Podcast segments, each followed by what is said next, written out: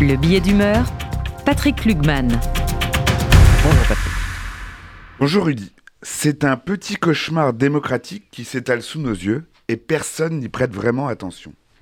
Cette semaine, un député de la LFI a traité tranquillement d'assassin un ministre en plein débat parlementaire sur la réforme des retraites, et cela pendant que la séance était présidée par un vice-président, député du Rassemblement national, Sébastien Chenu.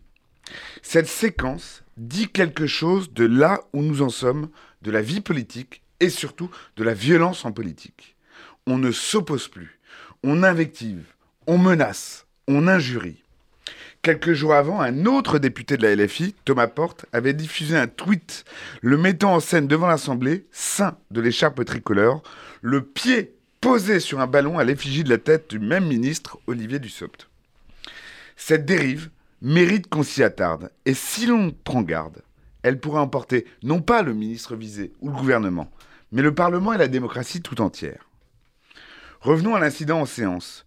L'indignation ne s'est pas faite attendre, et heureusement, la plus remarquable sera même venue d'un député communiste, André Chassaigne. Si le RN, à l'instar du président de séance, a été si prompt à condamner l'incident, souvenons-nous quand même qu'au mois de novembre, un autre député, et celui-là donc du Rassemblement national, avait déclaré qu'il retourne en Afrique à propos de l'un de ses collègues, justement de la LFI. Plus largement, ces deux groupes, la LFI, le RN, sont des formations populistes, l'une d'extrême droite, l'autre d'extrême gauche, structurées par la violence et la radicalité. L'une, comme l'autre, n'ont jamais de mots assez violents pour brocarder les élites ou le système qui s'oppose, selon elles, au peuple. Difficile dans ces conditions de se conformer à l'exigence du débat au Parlement. L'extrême gauche s'attaque, selon ces termes, à l'oligarchie, tandis que l'extrême droite cible, si on l'écoute, la bien-pensance dominante. Les uns comme les autres saturent le débat d'invectives tout en hurlant à la censure.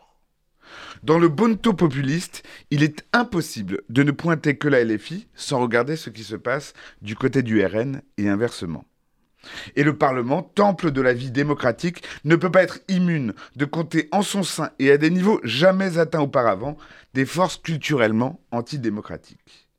La hausse de la virulence, la baisse du niveau que chacun déplore n'en sont que des conséquences symptomatiques et inévitables. Chacun sait que la violence verbale au Parlement n'est que l'écho et le relais de la violence physique qui peut se trouver dans la rue. Par exemple, au mois de décembre 2018, la voiture du président a été prise au piège dans un cortège de gilets jaunes au Puy-en-Velay. Et il s'en est fallu d'un rien que l'incident ne tourne au drame. Le pouvoir en place, bien que cible première de cette vindicte politique, n'est pas pour autant innocent de l'effondrement auquel nous assistons. Était-il par exemple utile de supprimer l'ENA comme un gage totalement gratuit fait au populisme? Est-il acceptable, par exemple, que le ministre de l'Intérieur se joigne à une manifestation de policiers devant l'Assemblée nationale? Est-il sain que le garde des Sceaux se maintienne en fonction en dépit de sa mise en examen pour abus de pouvoir? Est-il normal que la ministre de la Culture menace des opérateurs privés de l'audiovisuel depuis une chaîne du service public?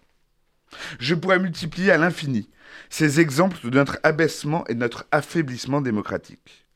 Et si un jour le courant devient trop fort, que le bébé est emporté avec l'eau du bain, il faudra se demander qui aura porté le dernier coup.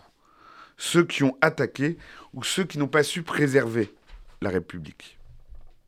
L'heure est grave et le danger est global. Il y a deux ans à peine, aux USA, le Capitole était assailli par des complotistes furieux et armés qui s'opposaient au verdict des urnes. Aucun système politique n'est immunisé ou immuable, et même Rome a fini par s'effondrer à l'ombre de ces flèches lancées jour après jour au cœur de nos valeurs. Souvenons-nous de ce qui était marqué sous les cadrans solaires de l'Antiquité. Vulnerant omnes ultima necat. Toute blesse, la dernière tue.